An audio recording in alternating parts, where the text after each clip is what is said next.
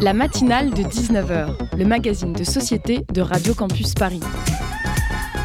On y parle de sujets sérieux, de sujets moins sérieux, de ce qui se passe en Ile-de-France et de débats pas forcément consensuels. Tous les jours du lundi au jeudi sur le 93.9. Quand on fait du journalisme, on ne sait pas ce qui sera ou non dans les livres d'histoire. Et eh bien ce 10 octobre 2022 sera dans les prochaines éditions des manuels d'histoire, au fond de la classe, avec euh, livres poussiéreux, ces, ces objets inutiles.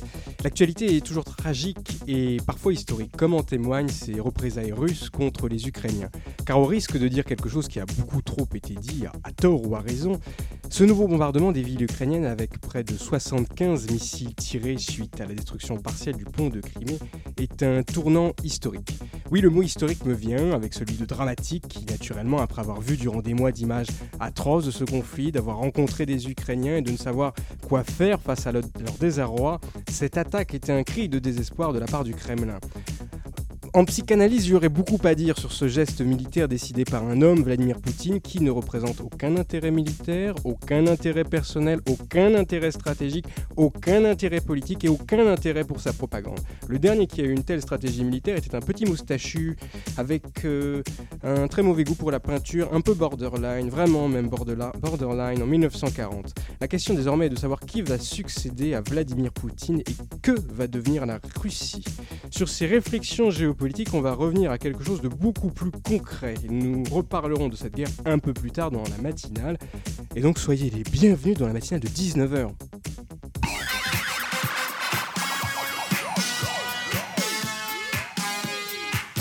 Au sommaire de notre émission, en quelques mots, la crise énergétique, de la musique et de chronique. Oui, les problèmes d'énergie sont capitaux. Les collectivités se sont étranglées, les témoignages d'élus qui font part de leur désarroi face à l'explosion des factures en face d'un pouvoir exécutif avançant à tâtons sur ces questions, par crainte de l'explosion sociale, se multiplient. Nous recevrons Benoît Cormier, responsable de la communication et de la presse pour France Urbaine.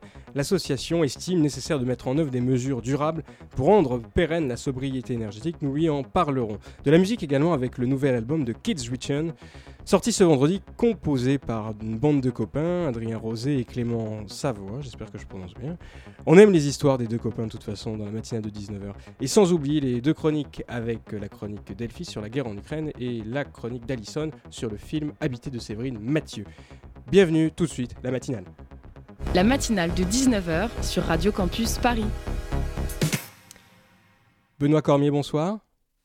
Bonsoir. Vous représentez l'association France Urbaine, qui est un collectif d'élus du territoire présidé par euh, la maire de Nantes, Johanna Roland, c'est bien ça Quels sont euh, les objectifs, les tenants et les aboutissants de votre association en quelques mots pour nos auditeurs qui ne vous connaissent pas nécessairement et qui ne connaissent pas nécessairement l'association? D'abord, merci euh, de l'invitation. France Urbaine, effectivement, est une association qui réunit les grandes villes, les agglomérations et les métropoles de France. C'est donc 108 collectivités qui représentent près de la moitié des Français. C'est une association effectivement présidée euh, par Johanna Roland, donc maire de Nantes, et qui réunit euh, des élus de toutes tendances politiques, donc transpartisanes, qui a deux missions principales.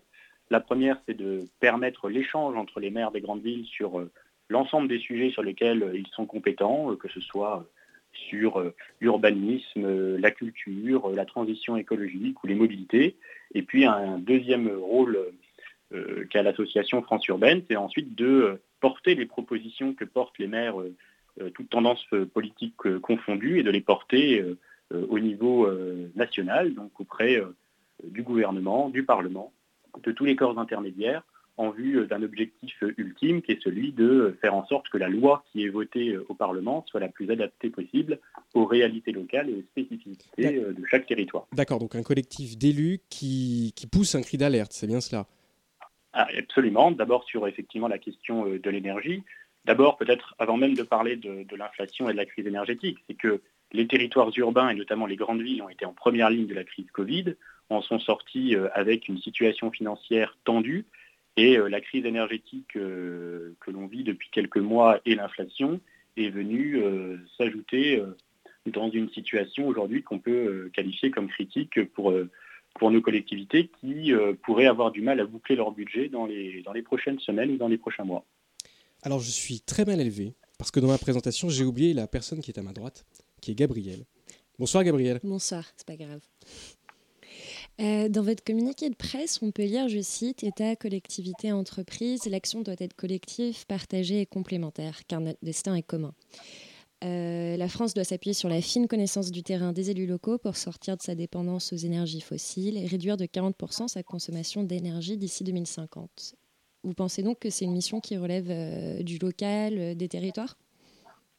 En grande partie. On considère à France urbaine effectivement que pour que l'action publique puisse être efficace et répondre au mieux aux besoins des citoyens, euh, il faut qu'elle soit menée euh, en proximité, au plus proche des gens, sur le terrain. Et ce sont euh, les élus locaux qui sont en, première ligne de cela et qui sont les meilleurs ambassadeurs de la mise en œuvre de l'action publique.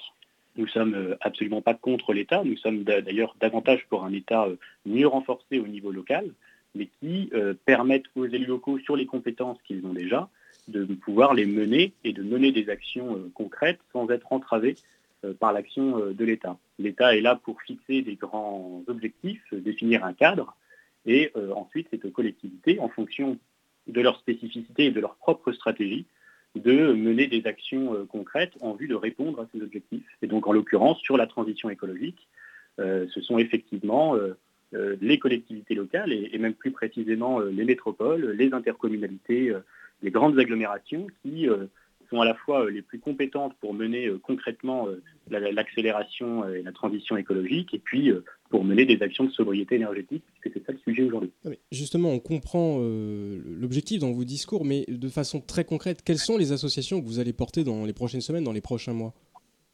Alors d'abord, ce, que je voulais vous, indiquer, c'est que France Urbaine soutient le plan de sobriété qui a été présenté par le gouvernement. C'est une nécessité, c'est déjà un impératif, et c'est quelque chose que porte France Urbaine, en tout cas cette notion de sobriété depuis euh, plusieurs années, donc on ne peut que le, que le saluer. Euh, avant de vous donner effectivement quelques exemples concrets de ce que peuvent faire les collectivités pour euh, aller vers la sobriété énergétique et lutter contre le réchauffement climatique, c'est déjà de rappeler que les élus locaux mettent les actions de sobriété énergétique au cœur de leur projet de territoire, et ça depuis plusieurs années, et que l'inflation, la crise énergétique de ces dernières semaines, de ces derniers mois, euh, a effectivement entraîné un renforcement de ces plans de sobriété. Ça passe par des mesures concrètes telles que le renforcement de l'éclairage public intelligent euh, pour éviter euh, d'éclairer toutes les zones tout le temps alors qu'il peut parfois ne pas y avoir de passage. Ça peut passer par la baisse de la température des équipements municipaux, ça peut passer bien sûr par les mobilités douces, la rénovation thermique des bâtiments, le recyclage des eaux de, de piscine et des eaux de pluie, l'extinction d'illumination notamment sur certains monuments. Voilà des actions concrètes qui peuvent permettre aux collectivités de euh, réduire la facture et surtout euh, de tendre vers la sobriété énergétique, puisque l'objectif, euh, je le rappelle hein, pour le gouvernement, c'est de baisser de 10% la consommation d'énergie du pays dans les deux ans qui viennent. Et pour vous, cette baisse, elle doit partir des collectivités territoriales. On a beaucoup parlé d'une présidence jupitérienne et vous, vous voulez axer ce, travail par les collectivités territoriales, les municipalités par les exemples concrets que je vous ai euh, donnés, effectivement, euh, la sobriété énergétique, si on veut qu'elle soit concrète et qu'elle soit efficace, euh, c'est par ce type de mesures. Donc c'est bien évidemment dans les équipements publics que l'on fera des économies. L'État doit également, et c'était d'ailleurs l'objectif du, plan de sobriété annoncé par le gouvernement, c'est que c'est bien l'État, les collectivités et les entreprises qui, ensemble, euh, permettront de répondre aux objectifs de sobriété. Donc, bien sûr, les collectivités, parce qu'elles représentent 70% de l'investissement public, sont bien sûr aux premières lignes de la sobriété énergétique. Mais pour ça, il va falloir que euh, l'État soutienne les collectivités et leur permette de pouvoir boucler euh, leur budget. Et c'est en ça que France Urbaine a formulé déjà un certain nombre de propositions. On parle de, collectivité, mais on peut imaginer euh, assez aisément que les enjeux des orientations, la façon d'appréhender les, préconisations, elles vont différer euh, parfois beaucoup d'une commune à une autre selon, leur taille, euh, puis les spécificités territoriales de chacune. Est-ce que c'est quelque chose que vous remarquez, que vous prenez en compte et comment vous analysez ça? Bien sûr, on a regardé le contenu de l'ensemble des plans de sobriété qui sont mis euh, chez l'ensemble de nos adhérents, puisque c'est la quasi-totalité de nos collectivités qui, bien sûr, mettent en place des, plans de sobriété. Vous avez raison.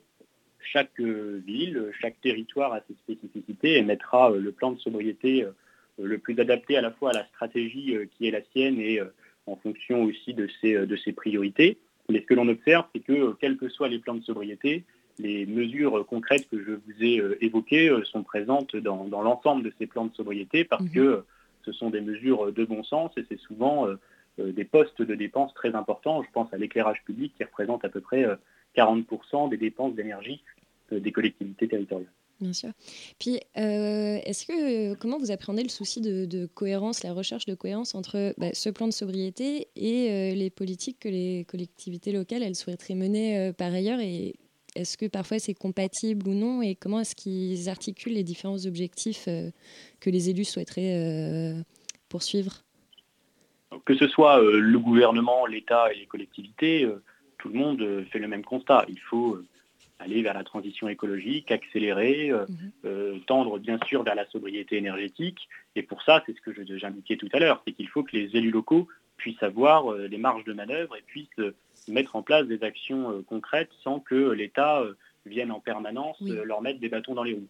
Là, en l'occurrence, on va se retrouver dans une situation compliquée, voire paradoxale, où il faut à la fois accélérer la transition écologique, ce à quoi mhm. nos territoires sont prêts et l'ont déjà engagé depuis presque 20 ans, et en même temps euh, une situation financière tendue au point où euh, accélérer la transition écologique au moment où vous ne savez pas si vous allez pouvoir boucler votre budget à la fin de l'année, oui. vous imaginez la situation et le dilemme dans lequel sont euh, les élus locaux.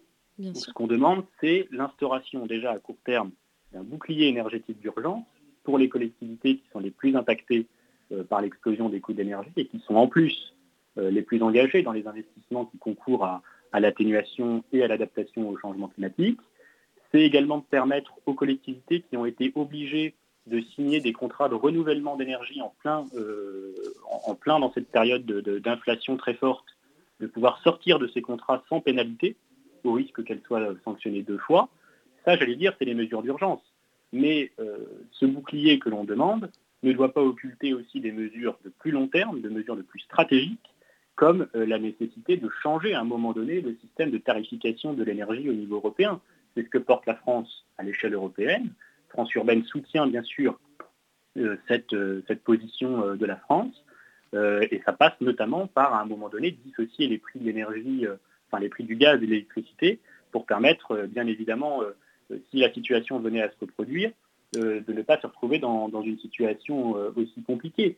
Et la dernière chose que l'on porte aussi euh, très fortement, c'est euh, de permettre aux, collectivités euh, un accès beaucoup plus facile aux contrats d'achat d'énergie renouvelable, qui est aujourd'hui extrêmement félicité, par, pour les entreprises et qui ne l'est pas pour les collectivités. Et donc on demande à ce que cet accès aux contrats d'énergie, d'énergie renouvelable soit davantage facilité pour les collectivités. Voilà des mesures concrètes, de court terme, de long terme, mais qui nous permettront demain de faire face de manière plus efficace. On a un dessin effectivement de, ces mesures que vous avez expliquées. Et est-ce que vous avez eu une évaluation concrète de l'impact qu'elles peuvent avoir euh, sur euh, les collectivités?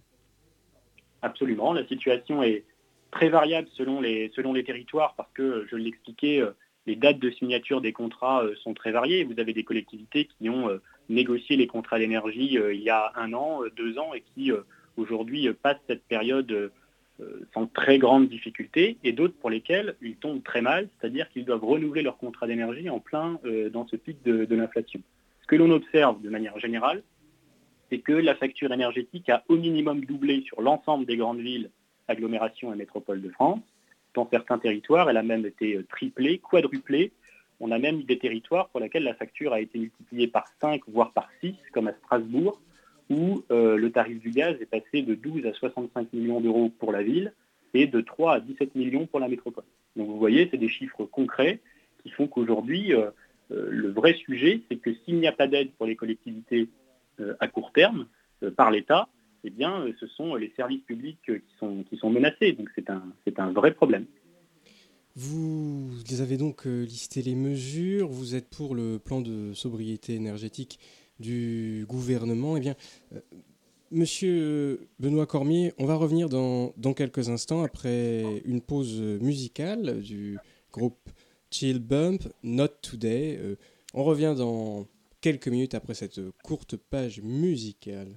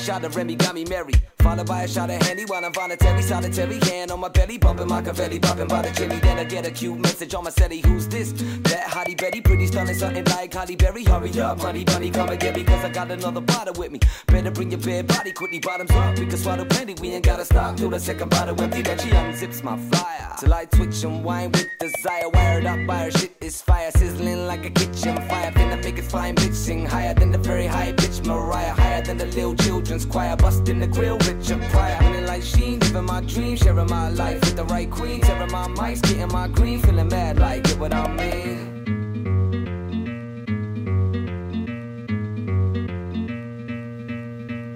Sky blue, the sun glistening. I hear morning birds whistling.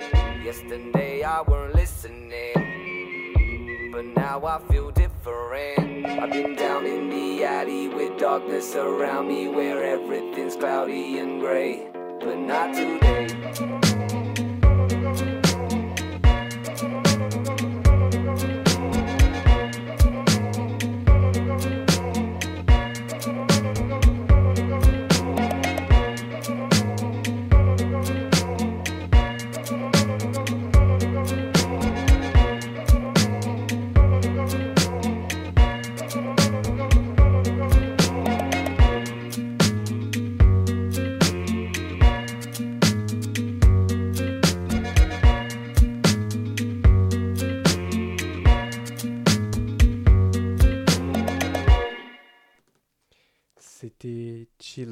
Bump de Not Today, euh, la matinale, tout de suite. La matinale de 19h, le magazine de société de Radio Campus Paris. Nous sommes toujours avec euh, Benoît Cormier, qui est responsable de la communication et de la presse euh, à France Urbaine, qui euh, vient, nous a donc parlé dans une première partie, nous a, sou- nous a expliqué comment France Urbaine allait soutenir le plan de sobriété du gouvernement et quelles étaient les mesures concrètes proposées. Euh, Gabriel, une autre question Oui, donc ce plan, il a été annoncé dans un contexte qu'on peut qualifier d'urgent. Il s'inscrit dans un temps euh, relativement court à certains égards. À vos yeux et selon votre expérience, comment est-ce qu'il s'articule avec les mutations qui avaient peut-être déjà été entreprises dans certaines euh, communes peut-être de façon plus profonde, au plus long cours, euh, par rapport notamment vraiment au réchauffement climatique, plutôt que la crise énergétique qui, qui a lieu actuellement? J'allais dire, euh, là encore, les collectivités locales n'ont pas attendu l'État pour engager des mesures euh, de sobriété énergétique et Oui. d'accélération de, la transition écologique. On le voit déjà euh, depuis une vingtaine d'années, de manière accélérée même depuis 2014. Euh, ces mesures, elles sont les bienvenues. Il n'y a Mhm. pas de petites mesures. tant mieux si l'État se rend compte de la nécessité d'aller vers la sobriété. Je rappelle qu'il y a quelques années, euh, l'État ne, ne parlait pas, n'utilisait pas ce terme de sobriété. Donc on ne peut que euh, s'en féliciter. Maintenant, les élus locaux, effectivement, euh, euh, avaient engagé, j'allais dire, sur deux, deux principaux, et trois principaux enjeux, la question de la sobriété énergétique, dans le sujet d'abord de mobilité douce, sur le sujet aussi de la rénovation énergétique des bâtiments, comment on fait pour lutter contre les passoires thermiques, et Mhm. puis le sujet de l'alimentation, et notamment la question de l'agriculture urbaine. Oui. Donc aujourd'hui, ces mesures, elles viennent en complémentarité. Elles peuvent paraître euh, parfois euh, anecdotiques ou symboliques euh, de baisser d'un degré dans les équipements. Mais l'ensemble de ces mesures cumulées Mhm. arrivent à faire des, des- des- des- des effets non négligeables et des économies non négligeable sur, sur les budgets au moment là encore où la situation est, est tendue. Donc c'est une forme de continuité et une forme de prise de conscience de l'État que, l'on salue. Oui, j'allais justement vous demander comment, euh, à, vos yeux, euh, cette articulation a lieu, notamment avec euh, d'autres secteurs comme les entreprises privées ou même l'agriculture, le logement. Comment est-ce que finalement les mesures entreprises par les collectivités locales vont s'articuler avec ces activités-là? En complémentarité, là aussi. Euh, mhm. que ce soit avec effectivement les entreprises privées, euh, les agriculteurs, euh, les bailleurs sociaux, l'État, les collectivités, parce que là encore, elles pèsent 70% de l'investissement public. C'est pas anodin. de part également le poids qu'elles portent en termes de, fonctionnaires territoriaux, les mesures qu'elles prennent sont à la fois concrètes et permettront d'accélérer de manière extrêmement forte dans, ce, dans ce sujet de la, de la transition écologique. maintenant, effectivement, il faut aller plus loin et France Urbaine prône euh, un dialogue euh, renforcé encore, encore davantage entre euh, l'État, les collectivités les entreprises, parce qu'à l'arrivée, on est tous dans le même bateau. On est tous confrontés aux mêmes défis et nous devons y répondre collectivement parce qu'on est dans le même navire, le navire France, et il faut aller ensemble pour atteindre ces objectifs qui sont ambitieux mais qui sont nécessaires. Et parce que, que ce soit à l'échelle nationale, mais aussi à l'échelle européenne et internationale, il y a des enjeux euh, et des objectifs euh, à respecter et sur lesquels, si on veut tenir la trajectoire qui est la nôtre, il va falloir effectivement que l'on travaille euh, tous ensemble, de concert, puisque je le rappelle, hein, noté, il faut que aujourd'hui on, puisse sortir de la dépendance aux énergies fossiles et réduire de 40% notre consommation d'énergie d'ici 2050. Donc il faut maintenant accélérer et les collectivités, là encore, vont être principales actrices de ce changement. Vous dites que les collectivités donc, veulent initier un, dialogue, euh, sont force de proposition, etc. Mais euh, beaucoup d'administrés, ça a été le cas entièrement au début de cette crise énergétique, euh, sont surpris de voir à quel point ces groupes de collectivités, ces associations de maires n'avaient rien anticipé, entre guillemets, pour cette transition énergétique. En tout cas, n'étaient pas présents et ont crié aux abois seulement quand le loup est arrivé, en fait. Non, je ne partage pas cette, cette, opinion, puisque dès la sortie de la crise sanitaire, d'ailleurs, que ce soit la Cour des comptes, le ministère de l'économie, plusieurs banques, plusieurs avaient déjà fait état de la situation des collectivités qui, je le rappelle, hein, sans les collectivités, il n'y aurait pas eu de gestion de crise aussi concrète, il n'y aurait pas eu de campagne de test, il n'y aurait pas eu de vaccinodrome. Euh, ce sont euh, les collectivités qui euh, ont mis la main à la poche et la main à la pâte en mobilisant aussi du personnel.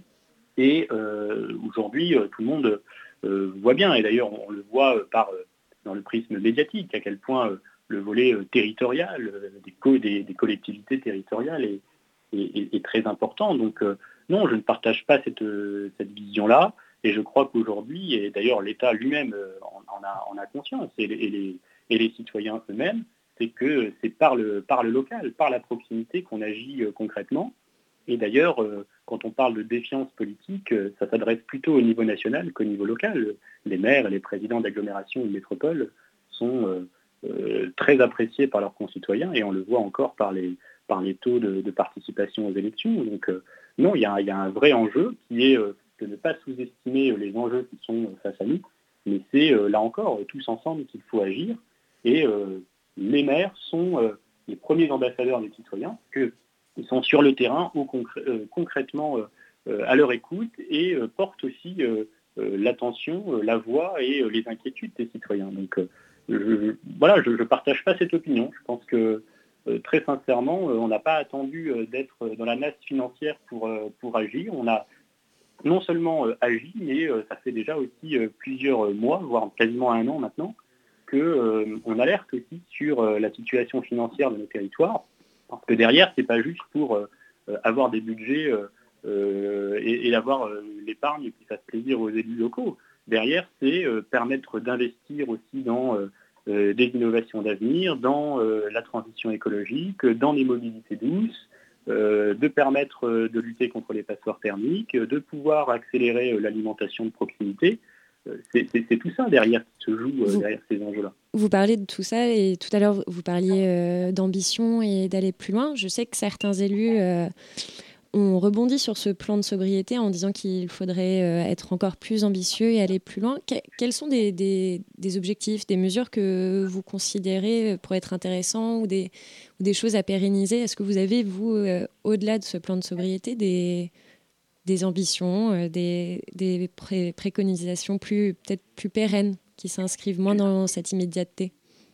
Oui, alors je, les ai évoqués tout à l'heure, hein, notamment cette question de la, régulation du tarif de l'énergie au niveau européen, qui va être un vrai sujet et sur lequel on verra concrètement, euh, lorsque ce sera, euh, on l'espère, adopté euh, dans les instances européennes, une, vraie différence dans la manière de faire face à l'inflation, parce que derrière, là encore, c'est une question de souveraineté, souveraineté énergétique qu'on a laissé filer ces 30 ou ces 40 dernières années. Donc il y a bien ce sujet de relocaliser un certain nombre euh, de savoir-faire, euh, d'industrie, euh, d'énergie, d'entreprise, pour pouvoir être moins dépendant aussi des marchés internationaux. Ça ne veut pas dire qu'il faille se refermer sur soi-même, ça veut dire que sur certains secteurs stratégiques, il faut retrouver une forme de souveraineté. ça passe effectivement, je le disais tout à l'heure, par la capacité aux élus locaux de pouvoir agir sans avoir l'État comme contrainte, et ça passe par quelque chose qui est très concret, on en parlait tout à l'heure, de la question de la rénovation énergétique des bâtiments. On demande par exemple, ça c'est concret, l'expérimentation pour tous les territoires et toutes les collectivités qui sont volontaires, l'expérimentation de la délégation des aides à la rénovation énergétique, c'est-à-dire de permettre aux collectivités d'avoir non seulement les financements, mais l'action euh, concrète de pouvoir euh, rénover les bâtiments, rénover les logements, parce que tout le monde a le droit à un logement euh, décent dans lequel il n'a pas froid l'hiver ou trop chaud l'été. Et ça, ça n'est pas par des grands guichets euh, nationaux tels que ma prime Rénov qui a été euh, mis en place euh, il y a deux ans, je crois maintenant, que l'on réglera ces questions très concrètes et de proximité. L'État ne peut pas savoir où sont les passoires thermiques. C'est impossible. Seules les collectivités savent le faire par des datas, par des drones, par tout, un, tout un système innovant en lien aussi avec les entreprises locales. Euh, les, maires, euh, les présidents de métropole ou d'agglomération savent très bien les quartiers dans lesquels il y a des passoires thermiques. L'État ne peut pas le savoir. Donc ça passe par des mesures comme ça où il faut, sur ce sujet-là par exemple, donner vraiment la main aux élus locaux pour pouvoir euh, mieux agir. On le fait sur les aides, sur la délégation des aides à la pierre, il faut le faire maintenant sur la rénovation énergétique. Et concrètement, je pense aux auditeurs qui nous écoutent et aux, ou peut-être aux potentielles euh, collectivités qui vont voir cette interview, voir votre page internet. Euh, qu'est-ce qu'il faut faire pour euh, vous aider? Qu'est-ce qu'il faut faire pour que l'action de, France, France urbaine soit concrète, plus concrète et hum, plus concernante? Je pense que chaque citoyen d'ailleurs est libre de penser et d'agir tel qu'il le souhaite, mais je pense qu'effectivement, il y a en tout cas, et on le sent dans la société, une envie de donner davantage euh, de, poids et surtout de, capacité d'action dans nos élus locaux plus qu'au niveau national. Ce n'est pas le national contre le local, c'est une manière d'être plus efficace. C'est une manière non seulement d'avoir une action publique qui soit la plus adaptée à tout le monde, là aussi euh, de manière spécifique à chaque territoire, et c'est aussi une capacité, parce que derrière on parle d'argent public, d'être efficace et euh, de ne pas dilapider l'argent public de manière euh, aléatoire euh, en espérant que euh, jour on trouvera la solution nationale à tous nos problèmes. Donc ça passe par une action extrêmement concrète, c'est du coût humain, c'est des dispositifs qui soient mis à la disposition des collectivités, dans lequel là encore les grands objectifs sont fixés par l'État. Donc ça c'est quelque chose d'extrêmement concret. Donc ce que les citoyens peuvent faire, c'est continuer de faire confiance à leurs élus locaux, leur donner la capacité d'agir, de bien sûr se mobiliser au moment euh, des élections, au moment des conseils municipaux, ne pas hésiter à aller dans son conseil municipal, euh, d'aller euh, écouter, d'aller prendre la parole, d'aller prendre la température. Et donc ça passe par, par ce type de mesures. Et nous, derrière, ça passe aussi, et ça c'est ce qu'on demande notamment, et c'est ce qui se joue avec le projet de loi de finances actuellement au Parlement, c'est de ne pas venir entraver l'action des collectivités en supprimant des leviers fiscaux extrêmement importants qui permettent aux collectivités ensuite d'agir sur l'ensemble des mesures qu'on a évoquées ensemble depuis 30 euh, minutes. Euh, on a eu euh, aujourd'hui, un vrai sujet qui est que le gouvernement souhaite supprimer ce qu'on appelle la cotisation sur la valeur ajoutée des entreprises, ça s'appelle la CVAE, ça peut paraître très technique, mais derrière c'est un sujet extrêmement prégnant et très concret. c'est l'un des derniers impôts que payent les entreprises, et non pas les citoyens, que payent les entreprises au niveau local pour permettre le développement économique du territoire et son attractivité. Le MEDEF considère que c'est un impôt euh, de production, que, que les entreprises payent trop d'impôts. Nous, ce n'est pas ce qu'on entend sur le terrain. Les, les, entrepreneurs et les entreprises locales considèrent que c'est un impôt qui est utile et qui finance ensuite tous les moyens qui leur permettent de se développer, notamment les transports, mmh. et, etc. Donc euh, mmh. ça passe aussi par, euh, c'est pas seulement dire les territoires c'est super, on va travailler avec les territoires, c'est qu'il faut être jusqu'au bout et être cohérent. Et être cohérent, c'est leur donner les moyens financiers aussi d'agir concrètement pour les gens. Une cohérence avec euh, des moyens financiers, une action concrète, des objectifs futurs et un appel à la mobilisation des, électeurs.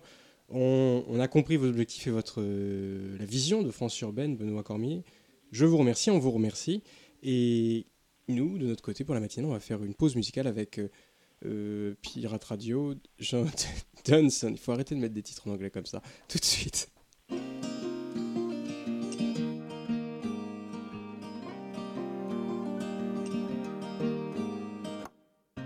Push my head underwater.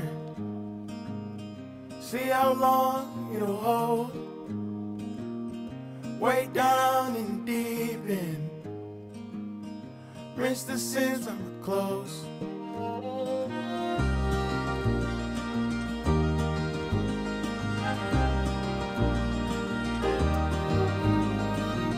I like to think that I'm all in. I like to think that I'm there. I push my head underwater just to come up for air. Pull up, nobody panic. Why did you vanish? Hold up, get a hand. Nobody had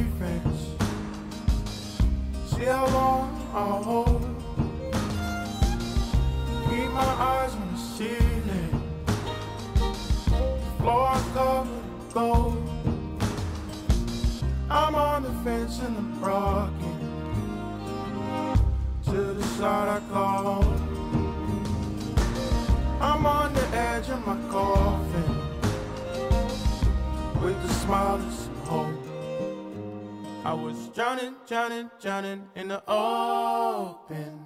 No grip on the shore. Solid turn water when you hold it. Out your fist it pours. Pull up, nobody panic. Why did you vanish? Hold up,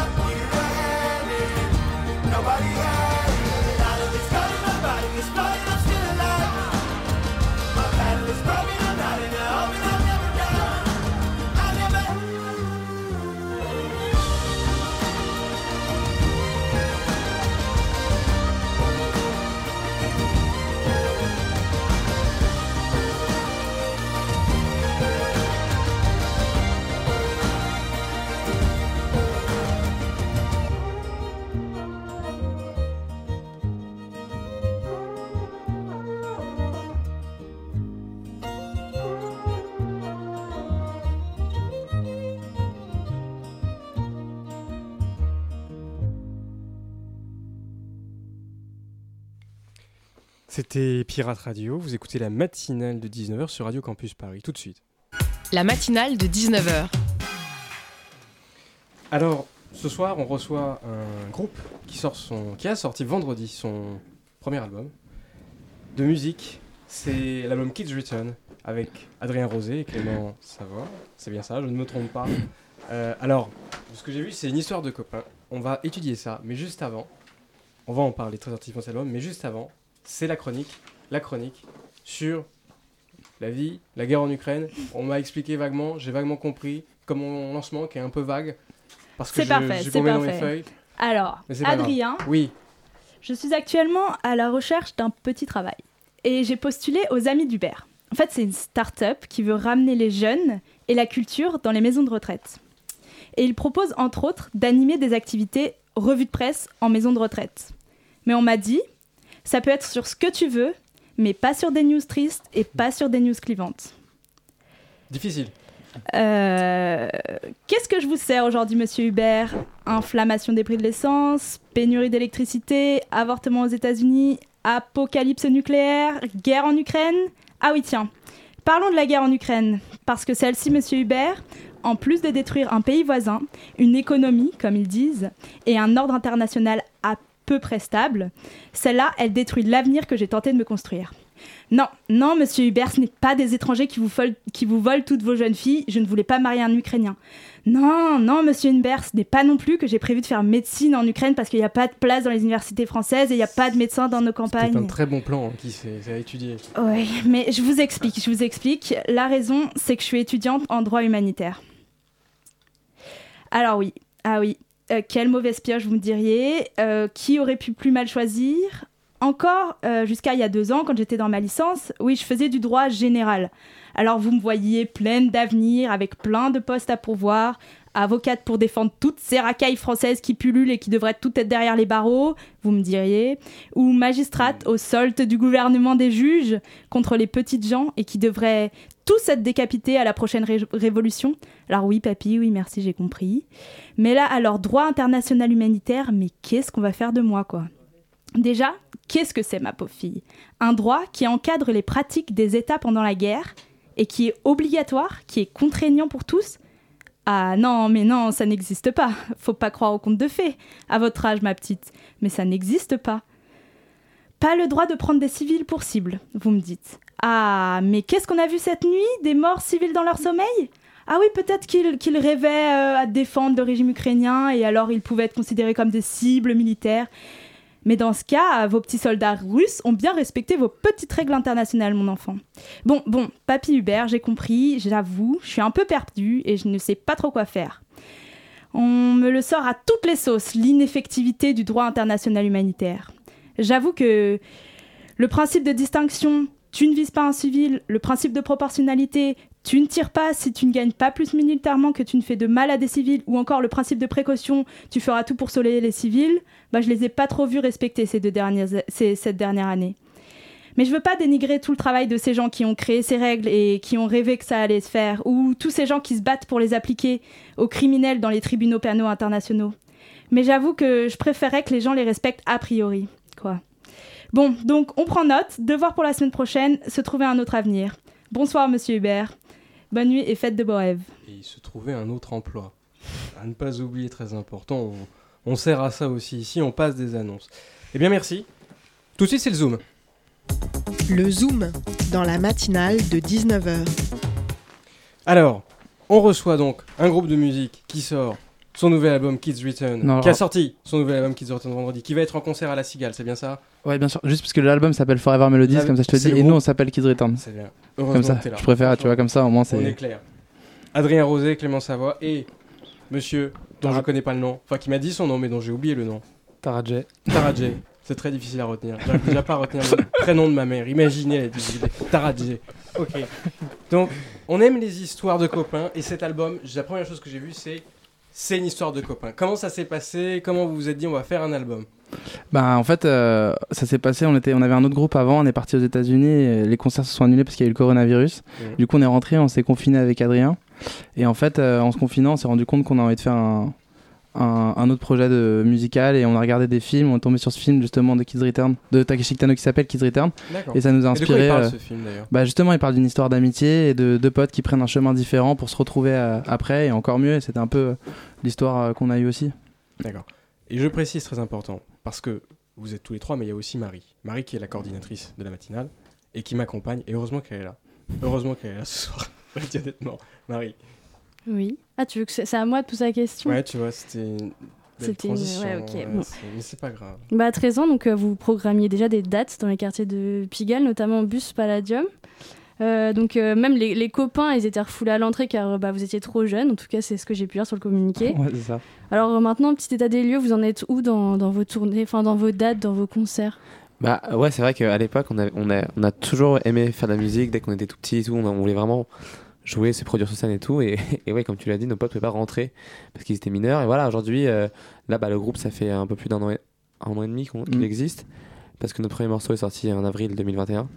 Et on a fait, on a fait plein plein de concerts euh, depuis que ça a commencé, quoi, depuis l'été dernier. Je crois d'ailleurs que tu as redit le nombre exact de concerts qu'on a fait. Ouais, je peux le redire parce que Je crois qu'on en est à 60, 68. il me Ouais, on a, on a bien tourné cette année. Ouais, donc en fait, on a, on allait un peu partout. On a fait des premières parties pour des groupes plus gros en Europe, aux États-Unis. On a fait des concerts aussi de notre côté, des festivals. Tu vois, on a aussi bien joué à. Je sais pas dans quelle ville, euh, je pourrais donner un exemple, mais on a fait, je, je me souviens qu'on a joué à Troyes dans un, petit, un petit euh, restaurant de bagel devant 4 personnes, c'était génial. Comme on a fait des concerts aussi à Londres devant 3000 personnes, tu vois, par exemple, pour donner des échelles, et à chaque fois on prend tant de plaisir à jouer, à, à chanter notre- nos morceaux, quoi. Donc vous étiez adolescent quand vous avez commencé. Euh, dans le communiqué, on peut également lire que c'était la fuite de l'adolescence et le passage à l'âge- adulte. Euh, comment on fait euh, pour faire passer ça en fait dans la musique? Bah, c'est à travers, enfin, parler, c'est des morceaux qui parlent justement de ça, euh, à travers euh, tous les problèmes qu'on peut avoir à, à ces moments-là de nos vies, comme euh, des ruptures amoureuses, euh, comment on se sent vis-à-vis de nos amis, les relations qui changent, comment on se sent dans son corps, euh, tous ces rapports-là. Et nous, on essaie de- d'en parler avec de- une manière un peu douce, en fait, avec nos orchestrations, les harmonies, comment on les fait. Mais enfin, le message qu'on essaie de faire passer, c'est oui, ça arrive, ça arrive à tout le monde, mais tu vois, c'est la vie, c'est un passage, c'est comme ça. Et, Et c'est comme ça que tu deviens un, à la fois le- adulte. à la fois la manière dont, dont on, on dit dans, les, dans le texte, mais aussi la musique, naturellement, je pense qu'elle elle, en- elle, elle raconte ça par, pas, par, par, par, par les mélodies, par les accords. D'ailleurs, on a reçu un message là tout à l'heure de quelqu'un qui est pâtissier et qui nous dit, euh, et qui nous dit, euh, et qui, nous dit qu'il adore l'album, qu'il est hyper touché. euh, Et puis, euh, 20 minutes plus tard, il renvoie. En fait, j'ai trouvé ce que je voulais dire, c'est que naturellement, ça me rappelle mon, ça me rappelle mon enfance. C'est comme dans les pâtisseries. c'est comme quand je fais de pâtisserie. Il y a ce truc très enfantin, très joyeux, très naïf aussi, et innocent, en fait, qui ressent. C'est justement amusant euh, ce côté enfantin, ce côté souvenir, parce que dans l'article des, des Rock, il y a ce titre choisi par euh, un confrère qui marquait un duo héritier de la French Touch. Mm. Et euh, vous voyez, mon accent en anglais est de pire en pire avec le soir, c'est terrible. Et vous, vous inscrivez dans ce- cet héritage en fait, c'est quoi vos influences? Bah, nous, on, est, nous on, a, on a beaucoup, beaucoup écouté en fait, toute la musique des années 60-70 anglo-saxonne. Déjà, c'est un truc qu'on a beaucoup, beaucoup euh, appris à kiffer euh, depuis, depuis qu'on est petit. Et oui, en fait, quand même, on est né euh, à la fin des années 90, au moment où il y avait Air, Daft Punk, Phoenix, tout qui sortaient leurs premiers albums. Et on a, on a grandi aussi avec cette musique-là. Et pour nous, il y a une sorte. Au-delà de, au-delà de l'inspiration directe dans la musique, c'est plus une forme de modèle de se dire qu'il y a des Français a 20 ans qui, qui, qui, qui, qui sont partis en fait d'une base qui est à peu près la même que la nôtre en se disant en fait on est deux, c'est des duos là, pour, ces exemples-là. Par exemple, le groupe R qui a fait aussi une BO comme nous on avait envie de faire et se sont dit en fait on va commencer à faire de la musique à deux meilleurs potes et un français et à vouloir chanter en anglais et s'exporter aussi à l'international. Donc ça nous a, ça nous a mis dans une forme de confiance euh, vis-à-vis de, de, de groupes de musique de cette époque-là, quoi. Qui, qui eux euh, ont pris le nom euh, d'être euh, la French Touch. Du coup, vous parlez de douceur et tout ça, mais il y a aussi euh, quelque chose qui est en lien euh, avec les bandes originales de films, c'est Mm. ça? Ouais, bah carrément. Ça a commencé un peu comme ça et ça, c'est venu plus d'Adrien quand il a grandi. euh, il a vraiment grandi lui avec des BO euh, qui accompagnaient un peu euh, ses journées et moi euh, un peu moins, mais il m'a vachement aussi inculqué ça. Et ouais, c'est vrai que la musique de, de- cinéma, la musique de film, ça nous inspire beaucoup et on aime faire ça aussi puisque là on commence à en faire et donc c'est une joie. Musique de film qui vous inspire et vous êtes inspiré par le Japon parce que les, les auditeurs ne peuvent pas voir, mais euh, sur, sur votre album, déjà, il y, a un- il y a un côté qui fait un peu penser au, au de Dali avec le soleil couchant et le vélo qui, qui, qui, qui tombe, etc. Bon, ça, c'est pour l'Espagne, mais c'est pas important. Et en face de moi, j'ai une image avec. euh, ça a un côté très manga, quoi. Ouais. Bah ça, c'est un, un- super amis qui réalise toutes les pochettes. Ah bah je les vois toutes là sur la table en plus. Et qui s'appelle Apollo Thomas. Et ouais, c'est Ah, un mec qui a en une fait, vraie, on- une vraie, euh, un vrai amour avec le Japon. Et, Oui, c'est- c'est et nous aussi, quoi. Bah, Takeshi Kitano, c'est un réalisateur japonais. Joe Hisaishi qui fait ses musiques, c'est un, euh, enfin, un musicien japonais. Et euh, d'ailleurs, il fait aussi toutes les bandes son des Miyazaki et tout ça. Mais c'est un- enfin oui, c'est un- c'est dans- c'est important dans notre univers. Et nous, je, je vous laisse parler, mais Pardon. pour expliquer aux, aux auditeurs, en fait, on vous voit ce- sur un vélo ou euh, ça a l'air d'être Dans un nuage. dans un nuage ou Dans l'eau. sous l'eau, voilà. On, euh, Tous les éléments. on- ouais, dans tous les éléments, c'est ça. On voit. pardon, pardonnez-moi. Ouais, c'est ça. Oui, c'est nous en fait ré- représentés de manière assez, euh, on va dire, euh, enfantine, tu vois, de notre image un peu euh, créée comme ça à travers des mangas. Et c'est aussi un peu des trucs qui nous rappellent notre enfance. Nous, on lisait Dragon Ball, on, est très fan de Pokémon aussi. on jouait à fond en Pokémon. La- la- les BO d'ailleurs de- des jeux vidéo Pokémon sont extraordinaires. Très Donc, inspirante. C'est assez lié à, à ce qu'on aime et ce qui nous rappelle aussi euh, des trucs euh, plus légers et enfantins. Tu disais, enfin, tu disais euh, très inspirante. euh, vous vous inspirez de, de choses comme ça aussi de, de musique de Pokémon, ouais, carrément. La musique de Pokémon, on s'en est beaucoup inspiré. Bah Mais euh, Il y a une musique de Pokémon dans l'album dans Euh, le- vous inspiré bah ouais, un morceau qui s'appelle Going Places, ça peut, ça, il peut, ça peut s'y ra- rapprocher un peu, quoi, pour ceux qui connaissent bien, et puis pas directement non plus, mais Pas, quand la, même, pas, c'est- pas la musique du générique des, des- des dessins animés, hein. pas genre Pokémon. Ouais, non, pas ça, pas ça. C'était les- musiques euh, quand t'étais à Vergazon et que tu te baladais et Dans que tu choisissais petites ton starter. Ouais. Pour les, pour les professionnels. Pour les, pour, ouais, un petit big up à ceux qui, qui ont pris Carapuce. Donc avec nous, on a aussi le vidéaste du groupe. Ouais. Bonjour. Bonjour, bonsoir. Alors c'est quoi, euh, c'est quoi tes missions? C'est euh, tu, tu filmes, tu les suis sur les tournées, tu comment ça se passe en fait? Bah, nous, nous- enfin, on, est, on, est, on est tous les trois très amis euh, depuis un moment. Et, et en fait, euh, quand euh, est né le projet, euh, on était, était partis ensemble aux États-Unis pour, avec euh, leur ancien groupe. Et quand est né le, le projet Kids Return, on, assez naturellement, on s'est mis, quand il, il est, venu le moment et le temps de, de, mettre en image la musique, euh, on s'est assez naturellement, on a assez naturellement fait ça ensemble. Et, euh, et bah, on a surtout travaillé sur des, sur des, sessions live et des, morceaux et des clips, plus que sur vraiment un côté pur documentaire. C'est notre ami Anno qui fait ça. Euh, et, euh, mais donc voilà, on a, on a, fait, euh, on a fait ensemble plusieurs, plusieurs Ouais. sessions. Beaucoup maintenant. Beaucoup, ouais.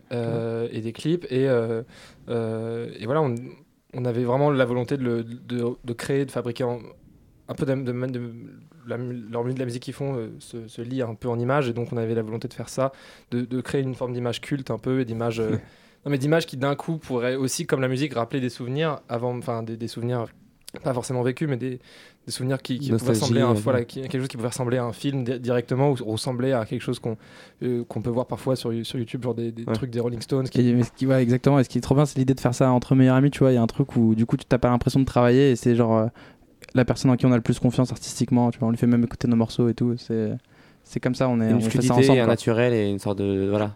Alors, faisons un point promotion. Mm. L'album est sorti vendredi. Ouais. Je ne me trompe pas. Vous Ouais. allez être en tournée Ouais. À partir de quand et quand? Euh, bah en fait, euh, On là, on a- part. il n'y a pas vraiment de date exacte dans le sens où là, on part euh, juste dans trois jours aux États-Unis faire des dates. Ouais. Ensuite, on rentre et la vraie tournée, elle va commencer plus vers février et on fait une cigale le 14 mars. D'accord. En gros, et on repart aux États-Unis. euh, pardon, excuse-moi, non. La, tournée va vraiment commencer en février aux États-Unis et après, on continuera en France et en Europe et on fait une cigale le 14 mars. Et Rock en scène, vous y avez été ou vous avez... Ouais, on y est allé. C'était super d'ailleurs. On va y retourner aussi d'ailleurs. Mais... Moi j'ai juste une, une petite question, le nom de l'album, euh, je sais pas si je le prononce avec mon accent. Ouais. Forever Melody. C'est parfait. Parfait. Magnifique. Pourquoi alors c'est un peu des mélodies éternelles? Enfin qu'est-ce que vous Ouais, voulez faire bah, passer c'était un euh, double sens. En fait, c'était, on était dans cette maison dans les Pyrénées quand on l'a trouvée, et euh, avec Adrien, on a souvent, on se disait souvent euh, qu'on avait l'angoisse du temps qui passait, et la, et la mélodie, c'est quand même un des trucs qui restera, tu vois, toute, euh, enfin, sur Terre, à vie, quoi, jusqu'à que tout le monde meure. Et euh, très par exemple, tu vois, les, ouais, les Beatles, tu les connais encore pour leur mélodie, euh, Mozart, c'est pareil. Mais c'est le côté, donc il y avait ça, et ça, ça reste, alors que même quand nous on partira. Et il y a le, double sens un peu qui est que nous, par contre, euh, toute notre vie, à jamais, le but c'est de faire des mélodies, puis c'est ça qui nous fait vivre et qui. C'est ce double sens là, quoi. C'est ça qui nous... On vit pour ça, en fait, faire des mélodies. Des mélodies pour toujours et pour toujours des mélodies. C'est beau. Je pense que c'est le mot de la fin. ça Ouais, me c'est- paraît, euh, c'est un ça me très paraît beau pas mot de mal la de fin. conclure là-dessus. Les mélodies euh, jusqu'à la fin, jusqu'à la fin. Merci beaucoup. Merci à vous. On va écouter euh, euh, Mélodie. Mélodie. C'est amusant d'ailleurs. Belle transition. On va écouter Mélodie, donc, qui est sur votre euh, nouvel album, Ouais. qui est sorti vendredi et qui est disponible. Merci. Merci.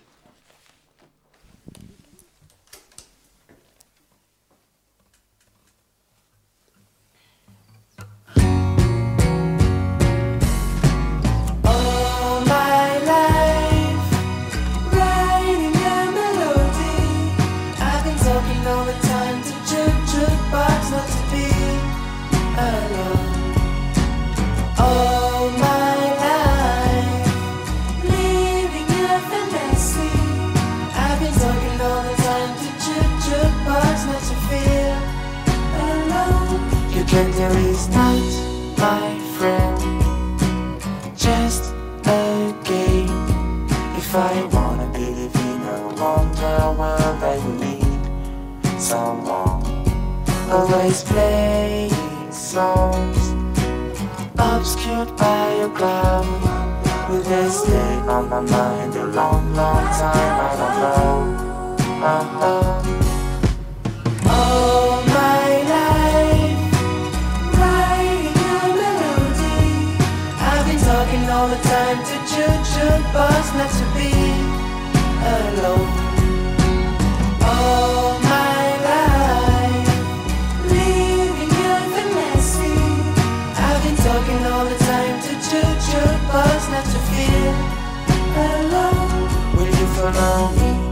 One day and go my way? Cause I won't stop to dream until I die. Always singing songs, waiting for a sign. When I think about the game we used to play, I just want to say,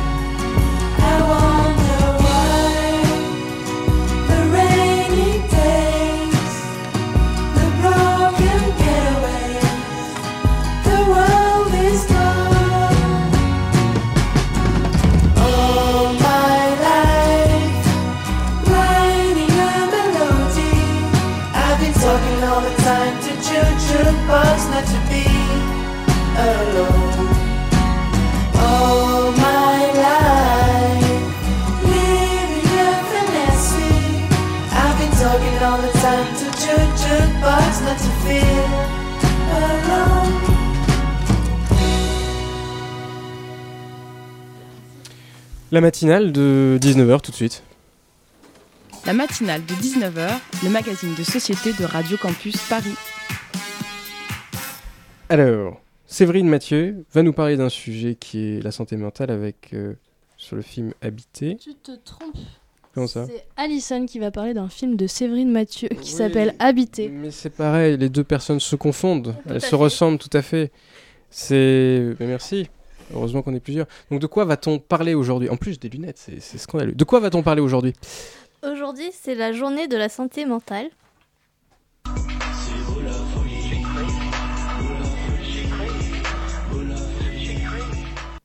C'est beau la folie, oui, mais pas trop. La folie, les fous, les fadas, les barjots, les tarés, les toc-toc, les cinglés et j'en passe, que des expressions souvent péjoratives pour parler de personnes atteintes de troubles psychiques. Des personnes souvent stigmatisées. Pourtant, une personne sur trois vivra un trouble psychique au cours de sa vie. Alors attention, on ne parle pas forcément de grosses pathologies hyper graves, il s'agit souvent d'états intermittents. Mais du coup, à cause de cette stigmatisation, pour les gens qui vivent avec un trouble psychique, il est souvent compliqué d'en parler. Et si on leur donnait la parole, si on prenait le temps de les écouter et de se demander qu'est-ce que ça fait de vivre avec un trouble psychique C'est ce que nous propose de découvrir Séverine Mathieu avec son film documentaire Habité. C'est une promenade poétique où l'on rencontre quatre individus. Roger et son kiki, un gentil petit oiseau. Nicolas, qui a des rêves d'ambition, de devenir un grand écrivain. Khadija, appelé Kadi. Et Wilfred, un artiste en devenir.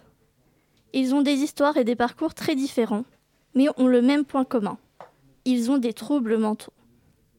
La caméra nous emmène à les suivre dans leur quotidien, avec pour objectif de savoir comment ils habitent leur corps et leur espace. Bon, j'ai juré de dire de la vérité, rien que la vérité. Et on va pas se mentir, on n'est pas sur un film avec 10 plans par séquence, avec des actions de ouf. Mais c'est ce, qui justement donne au film une certaine douceur. On est dans un rythme décalé, décousu, comme celui des protagonistes face au rythme effréné de la banale normalité. Donc oui, il m'a fallu un peu de temps pour me plonger dedans, mais une fois qu'on se laisse prendre au jeu, on se retrouve face à des personnes touchantes, qui appréhendent le monde à leur façon, avec leur folie, mais surtout beaucoup de philosophie.